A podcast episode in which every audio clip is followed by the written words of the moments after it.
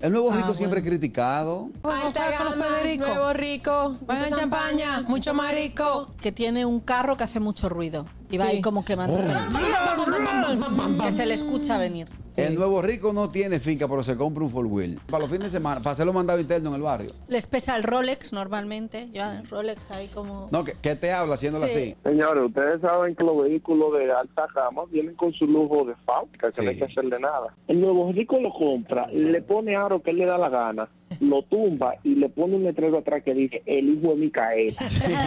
Ey, Hay otra que eh, van vestidos de marca, pero que parecen más un anuncio publicitario. parecen sí, una, una valla. valla.